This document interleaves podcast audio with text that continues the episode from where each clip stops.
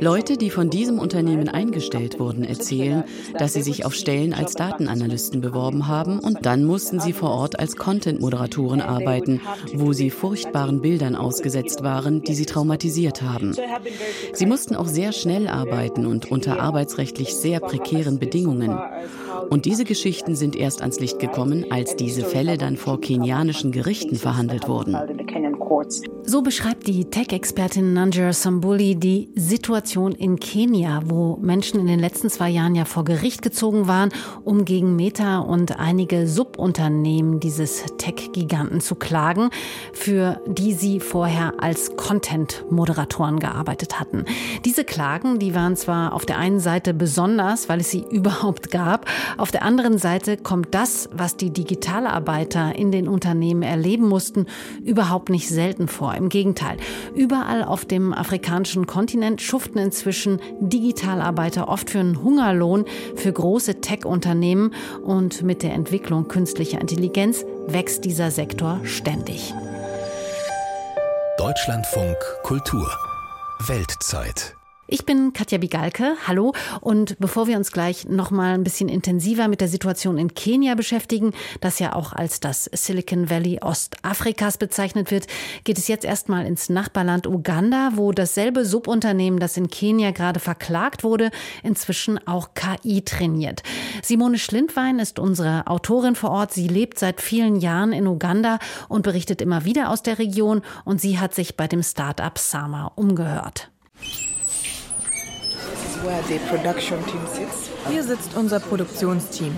150 UgandaInnen sitzen an langen Tischen in einem großen Raum, dicht an dicht hinter Computerbildschirmen. Die Vorhänge sind zugezogen. Es ist düster und stickig. Das Großraumbüro liegt im Erdgeschoss eines gläsernen Bürogebäudes im Zentrum von Ugandas Hauptstadt Kampala. Nach dem Training gehen die Leute in die Produktion. Für diese Arbeit zahlen dann unsere Kunden. Gebannt blicken die Trainees auf ihre Bildschirme. Auf einem ist das Innere eines Warenhauses zu erkennen, Regale voller Pakete. Per Mauszeiger wird der Greifarm eines Roboters gesteuert. Ihm wird beigebracht, wie er die richtige Kiste aus dem Regal zieht. Auf dem Bildschirm daneben ist eine Obstplantage zu sehen, mit einer Drohne gefilmt. Per Mausklick müssen nun diejenigen Äpfel markiert werden, die reif sind. Klick für Klick bringen die UgandaInnen der Drohne bei, nur die reifen Äpfel zu pflücken. Das ist unser Team. Aber wir haben noch freie Plätze. Wir hoffen auf noch mehr Aufträge, damit wir diese Plätze auch noch füllen können. Geredet wird kaum. Konzentration ist angesagt. Die Aufträge kommen von großen Tech-Firmen wie Meta, zu der auch Facebook oder WhatsApp gehören. Handelskonzernen wie Walmart oder Amazon sowie vom amerikanischen Autohersteller Tesla. All diese Konzerne setzen immer mehr auf künstliche Intelligenz, KI, um Abläufe in Warenhäusern oder Autos zu automatisieren.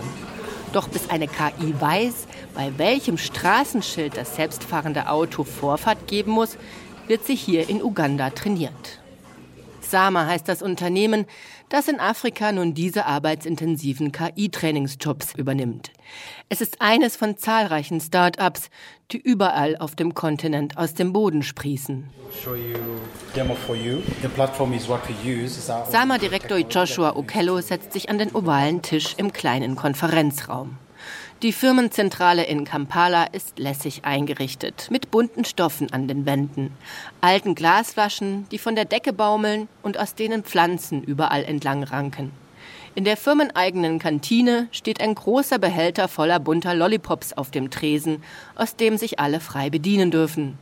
Start-up-Chick, der an Silicon Valley erinnert. Dem fühlt sich Firmenchef Okello durchaus verbunden. Wenn ich ein Unternehmen bin, das Roboter baut, die Äpfel ernten und ich meinem Algorithmus beibringen möchte, dass er die Äpfel pflücken soll, wenn sie 92 Prozent reif sind, also genau wenn sie diese Farbe haben, dann basiert unser Teil der Arbeit auf den Anweisungen des Kunden. Sie liefern uns Fotos und Videos von genau richtig reifen Äpfeln. Wir trainieren dann die KI anhand dieser Bilder, so dass sie im Laufe der Zeit lernt, die richtigen Äpfel zu pflücken. Im Grunde genommen so, als würde man einem Kind etwas beibringen. Wir erledigen diese Arbeit hier und liefern sie dann an den Kunden zurück. Fast alle Kunden haben ihre Hauptsitze in Nordamerika, Europa, aber auch in Israel, wo vor allem Drohnentechnologie entwickelt wird. Da allerdings die gesetzlichen Mindestlöhne in der westlichen Welt relativ hoch sind, lagern diese Konzerne arbeitsintensive Jobs schon seit langem ins Ausland aus, wo die Gehälter billiger sind. Früher wurden Firmen in Indien oder Bangladesch angeheuert, doch auch in Asien erhöhen sich mittlerweile die Löhne. In Afrika ist der Stundenlohn im Vergleich deutlich geringer. In Uganda beispielsweise liegt der gesetzliche Mindestlohn bei umgerechnet rund zwei Euro pro Tag. Uganda sei deswegen ein exzellenter Standort zum Outsourcen, so der 34-jährige Okello, nennt aber noch weitere Gründe. Dass wir in Uganda Englisch sprechen, ist für unsere Kunden ein zusätzlicher Vorteil. Aber ich denke, dass vor allem der Kontext wichtig ist, da die meisten dieser Arbeiten von westlichen Konzernen in Auftrag gegeben werden. Wir Uganda sind mit westlichen Medien, westlichen Filmen und Kultur groß geworden. Wenn wir also für Walmart dem Roboter beibringen müssen, eine Fließjacke aus dem Regal zu ziehen, dann wissen unsere Leute aus Film, was eine Fließjacke ist. Zweitens denke ich, dass der Standort sehr wichtig ist. Für Kunden in Europa, aber auch für Nordamerika liegen wir in der Zeitzone praktischerweise in der Mitte. Wir können also zu deren Arbeitszeiten online sein. Zudem kann man nicht die Tatsache außer Acht lassen, dass bei uns in Uganda für solche Arbeiten auch das Talent vorhanden ist. Gegründet wurde Sama von der jungen US-amerikanischen Geschäftsfrau Laila Jana. Als die Tochter indischer Einwanderer, die in den USA Afrikawissenschaften studiert hatte, vor vier Jahren an einer Krankheit starb, übernahm der ugandische Softwareingenieur Okello das Unternehmen. Das hatte zu diesem Zeitpunkt längst Fuß gefasst auf dem afrikanischen Kontinent. Nachdem die ersten Sama-Filialen 2008 in Indien und Kenia aufgemacht worden waren, damals mit dem ausdrücklichen Ziel, im globalen Süden Arbeitsplätze für junge Leute zu schaffen, startete Sama im Jahr 2012 in Uganda, zunächst als eine Art Hilfsorganisation in Gulu, einer Stadt im Norden des Landes. Der Grund, warum unsere Gründerin Leila Jenner überhaupt hier angefangen hat, war ihre Überzeugung, dass es möglich ist, Menschen aus der Armut heraus zu helfen, ohne Hilfsgüter, sondern mit Jobs. Zu dieser Zeit erholte sich Gulu gerade von 20 Jahren Bürgerkrieg. Die meisten internationalen Hilfswerke waren damals gerade dabei, sich zurückzuziehen, weil der Krieg in Uganda vorbei war und sie anderswo gebraucht wurden. Viele Leute, die für diese Hilfswerke gearbeitet hatten, wurden arbeitslos. Und es gab keine Jobalternativen. Damals kam Sama mit einem neuen Ansatz daher. Und zwar nach dem Motto, hey, wir können den Leuten tatsächlich digitale Fähigkeiten vermitteln und ihnen Arbeit geben. Und es ist sogar viel besser, die Arbeit zu geben, als dir Hilfsgüter auszuhändigen. Hi Bruno, how are you doing? Good, good.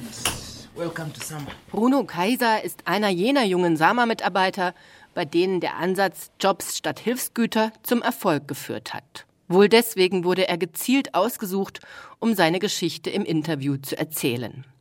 Mit anderen einfachen Mitarbeitern in dem großen stickigen Raum darf kein spontanes Interview geführt werden. Das Unternehmen legt sehr viel Wert darauf, dass nur das an die Öffentlichkeit geht, was ins Image passt. Der 30-jährige Kaiser in Jeans und Poloshirt mit Firmenlogo auf der Brust gilt als Vorzeigekandidat. Er hat an der Universität in Gulu studiert. Gleich daneben hat Sama ihre erste Firmenzentrale aufgemacht, so Kaiser. Das waren damals Containerbüros, alles sehr improvisiert. Von unserem Universitätsgebäude aus konnten wir sehen, wie dort Leute aus- und eingingen. Ich war sehr neugierig. Als ich dann mein Studium in Wirtschaftswissenschaften und Statistik beendet hatte, habe ich bei Sama angeklopft. Ein Freund von mir arbeitete bereits dort und hat mir Kontakte vermittelt. Als ich bei Sama einstieg, war ich auf dem untersten Level in der Hierarchie. Das war 2015. Aber seitdem bin ich sehr schnell aufgestiegen. Kaiser hat sich hochgearbeitet. Mittlerweile leitet er das Team von Sama in Norduganda. Neben den 150 Mitarbeitern in Kampala sind in Gulu weitere 400 angestellt. Sie arbeiten dort in zwei Schichten, Tag und Nacht, und trainieren die künstliche Intelligenz des US-amerikanischen Autoherstellers Tesla. Kaiser lobt die Chancen, die Sama jungen Leuten bietet. Denn Uganda leidet an einer enormen Jugendarbeitslosigkeit. Es gibt einfach nicht genügend Jobs für all die jungen Leute. Und selbst die, die studieren, finden nur selten etwas Passendes, so Kaiser. It's a very complicated, I think, job environment for Uganda. Der Arbeitsmarkt in Uganda ist sehr kompliziert. Selbst Leute wie ich, die einen Hochschulabschluss haben, wissen meist nichts damit anzufangen, weil es nur ganz wenige Stellen in dem Bereich gibt. Bei Sama einen Job zu bekommen, ist deswegen richtig gut und das Gehalt liegt rund 20 Prozent über dem, was man bei einem normalen Einstiegsjob verdienen würde. Und es hat noch andere Vorteile. Wir sind krankenversichert und sind auch gegen Unfälle auf dem Weg zur Arbeit versichert. Dennoch merkt er an, das Unternehmen steht unter enormen Druck, Preis und auch Leistungsdruck. Jede Bewegung mit der Maus wird gezählt. Jeder Klick muss sitzen. Das bedeutet hohes Konzentrationsvermögen über acht Stunden hinweg, in Schichten, Tag und Nacht. Viele junge Leute in Ostafrika nennen Sama deswegen auch die Click Factory, wo man quasi wie am Fließband arbeitet. Eindrücke aus einer Click Factory. Und von diesen gibt es inzwischen einige in Afrika, auch weil es in vielen Ländern viele billige Arbeitskräfte gibt. Ruanda und Ghana zum Beispiel positionieren sich auch gerade als Tech-Hub. Einen gewissen Vorsprung hat aber immer noch Kenia, das ja schon relativ früh für große Tech-Unternehmen Arbeit übernommen hat und wo es nun auch die ersten Gerichtsverfahren gegeben hat, weil ehemalige Mitarbeiter von Sama zum Beispiel gegen ihre Entlassungen geklagt hatten und auch die mangelnde psychologische Betreuung bei der zum Teil ja traumatisierenden Arbeit als Content-Moderatoren auch beklagt haben. Einer von ihnen ist Nathan Kunzimana und Antje Dikans, unsere Korrespondentin in Nairobi, hat ihn besucht. Ein ruhiger Augenblick mit der Familie. Nathan, Kunsimana und seine Frau haben es sich mit den Kindern in ihrer kleinen Wohnung etwas außerhalb der Hauptstadt Nairobi gemütlich gemacht. Der Kleinste, noch nicht zwei Jahre alt, singt und bekommt dafür Applaus. Nassan Kunsimana ist 34 Jahre alt. Er kommt ursprünglich aus Burundi, lebt aber seit einiger Zeit in Kenia. Hierher gekommen ist er damals auch für einen Job. 2021 fing er beim Unternehmen Sama Source an, das unter anderem für den Facebook-Mutterkonzern Meta arbeitete.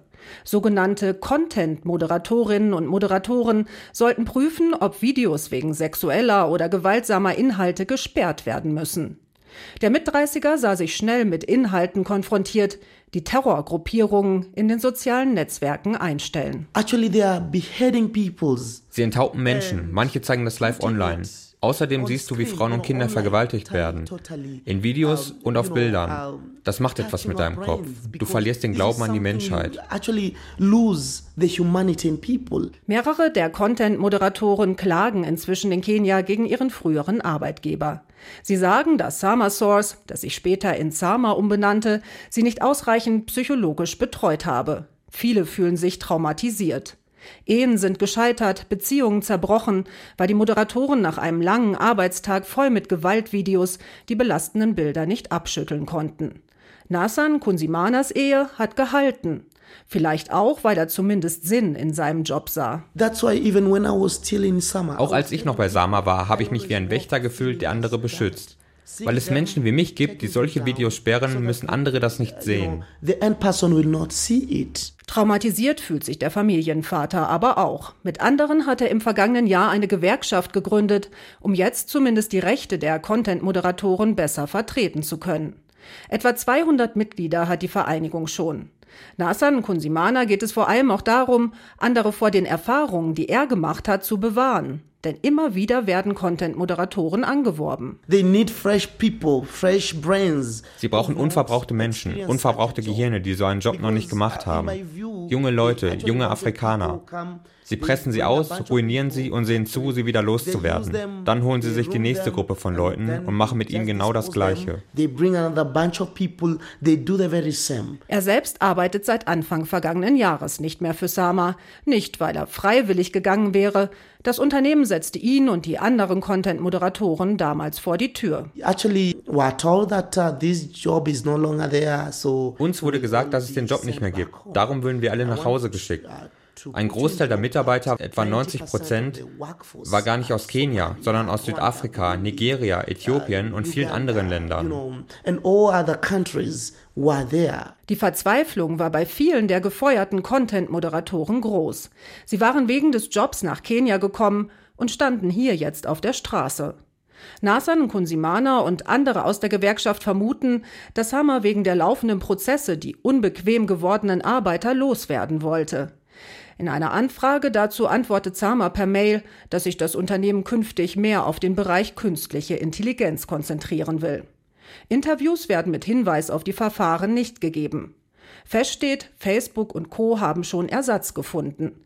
Doch bevor Sama die Kündigung aussprach, suchte ein anderes Unternehmen, Majorel, für die großen Tech-Unternehmen nach Content-Moderatoren. Auch hier arbeiten jetzt wieder junge Afrikanerinnen und Afrikaner, um Horrorvideos aus den Netzwerken rauszuhalten. Das Problem ist nicht mal der Job an sich, sondern die Bedingungen, unter denen der Job gemacht werden muss. Wenn Meta sich nicht entscheidet, Plattformen wie Facebook oder Instagram zu schließen, muss diese Arbeit weitergehen. Aber wie kann sie so gestaltet werden, dass sie nicht zu belastend ist? Vielleicht kann irgendwann künstliche Intelligenz die Videos filtern. Bis dahin geben Meta und Co. diese Aufgaben gerne in Länder mit niedrigen Löhnen und willigen jungen Arbeitskräften ab. Wo Jobs rar gesät sind und viele um ihr Auskommen kämpfen, finden sich immer Freiwillige.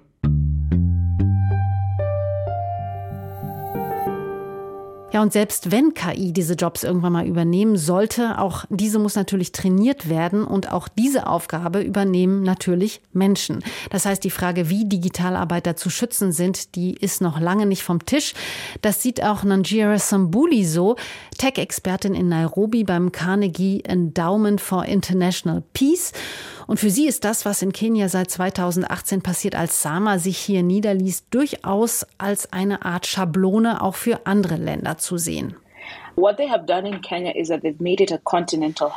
Was Sama in Kenia gemacht hat, ist, dass sie das Land wirklich zu einem kontinentalen Hub gemacht haben, der Talente aus unterschiedlichsten Regionen anzieht, die in verschiedenen Unternehmen arbeiten, so dass inzwischen Leute zum Beispiel aus Südafrika, Äthiopien oder Nigeria hierher kommen, um bei Sama zu arbeiten.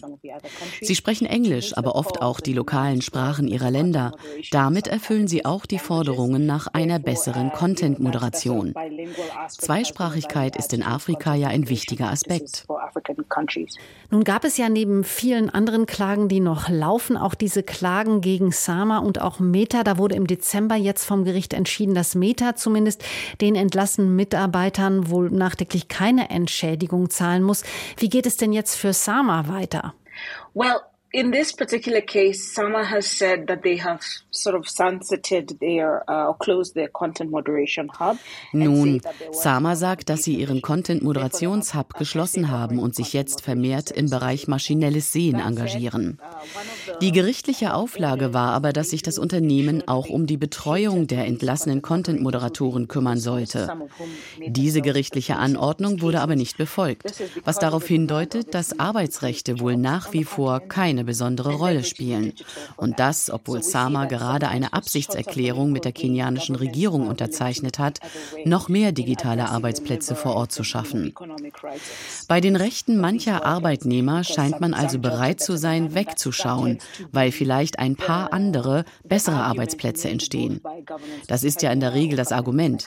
Wir schaffen Arbeit, aber das gibt einem ja keinen Freifahrtschein dafür, sich nicht um die Schäden zu kümmern, die durch diese Art von Arbeit entstehen. Welche Entwicklungen prognostizieren Sie denn für diesen Wirtschaftszweig im Allgemeinen auf dem Kontinent? Dieser Wirtschaftszweig wächst wegen der Entwicklung von künstlicher Intelligenz. Es werden ständig neue Daten benötigt und Menschen müssen Maschinen trainieren. Die Nachfrage nimmt zu, gerade im Bereich generativer KI. Die Frage ist aber, wie gut diese Arbeiter entlohnt werden oder wie lange sie arbeiten müssen. Welche Ziele werden ihnen gesetzt? Sind die realistisch? Aber auch die viel größere Frage muss behandelt werden. Wie werden Schwellenländer für die Ausbildung und ihren Beitrag zu dieser KI-Maschinerie entlohnt? Was haben die Länder konkret davon? Das sind Fragen, mit denen man sich auseinandersetzen muss, auch wenn die Arbeit sich von der Content-Moderation wegbewegt. Diese Arbeit muss ja auch weitergemacht werden, irgendwo auf der Welt. Und die Frage ist, ob da irgendwelche Lehren daraus gezogen werden für die Arbeitsbedingungen. Sehen Sie denn auch irgendwelche Vorteile für die Länder, in denen diese Tech-Hubs in Afrika entstanden sind? Natürlich gibt es Vorteile, weil natürlich Arbeitsplätze geschaffen werden. Aber es muss auch einen Weg geben, um sicherzustellen, dass diese Jobs gute Jobs sind, sinnvolle Jobs, die die Menschen nicht gefährden. Was im Bergbau gilt, wo es zum Beispiel Helme gibt, um sich zu schützen, muss auch für die digitale Arbeit gelten, weil die Inhalte, die verwendet werden, um künstliche Intelligenz zu trainieren, mitunter sehr beängstigend sind. Die Menschen, die hier arbeiten, müssen nicht nur gut entlohnt, sondern auch versorgt werden. Es braucht psychologische Unterstützung. Es braucht Richtlinien und Vereinbarungen, die für diese Arbeitsplätze gelten müssen. Wie nachhaltig ist das denn Ihrer Meinung nach für diese Länder, jetzt erstmal in diesen ja, digitalen Billiglohnsektor einzusteigen? Entwickelt sich daraus auch mal etwas Zukunftsweisendes? Das ist eine sehr wichtige Diskussion, die auf Länderebene passieren muss. Die Frage, wie man diese Arbeitsplätze als Einstieg in die Wertschöpfung nutzen kann. Dass die Menschen tatsächlich vorankommen, sich weiter nach oben in der digitalen Wirtschaft hocharbeiten können. Es sollen ja nicht nur kurzfristig Arbeitsplätze entstehen, sondern tatsächlich nachhaltige Arbeitsplätze, die Karrieren ermöglichen und tatsächlich einen Beitrag für die Volkswirtschaften und den Kontinent leisten. Ja, und passiert das? Also findet diese Diskussion statt? The conversations are there. Uh, we are seeing at least in some of the so, so-called uh, Gespräche gibt es, zumindest in den genannten Big Five Ländern. Kenia, Nigeria, Ghana und so weiter. Da gibt es Forderungen nach wertvollen Arbeitsplätzen. Unternehmen wie Microsoft und andere haben auch schon Entwicklungszentren eingerichtet, die Menschen einstellen und auch ausbilden, um Lösungen für diese Unternehmen und auch auf lokaler Ebene zu entwickeln.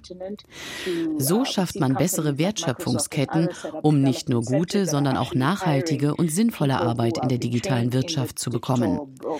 Es liegt aber noch viel Arbeit vor uns, vor allem für andere Länder, die bei der digitalen Transformation noch nicht so weit sind.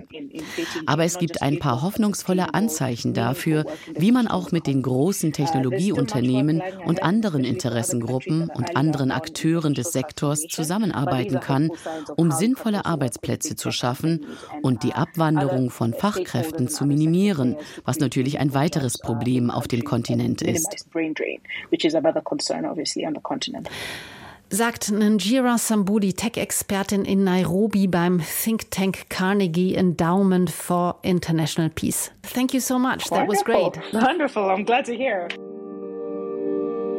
Ja, und das war die Weltzeit für heute. In der nächsten Podcast-Folge fragen wir hier, welchen Einfluss die Hisbollah inzwischen im Libanon hat und wie die Menschen mit der Eskalation der Gewalt zwischen der Miliz und Israel umgehen.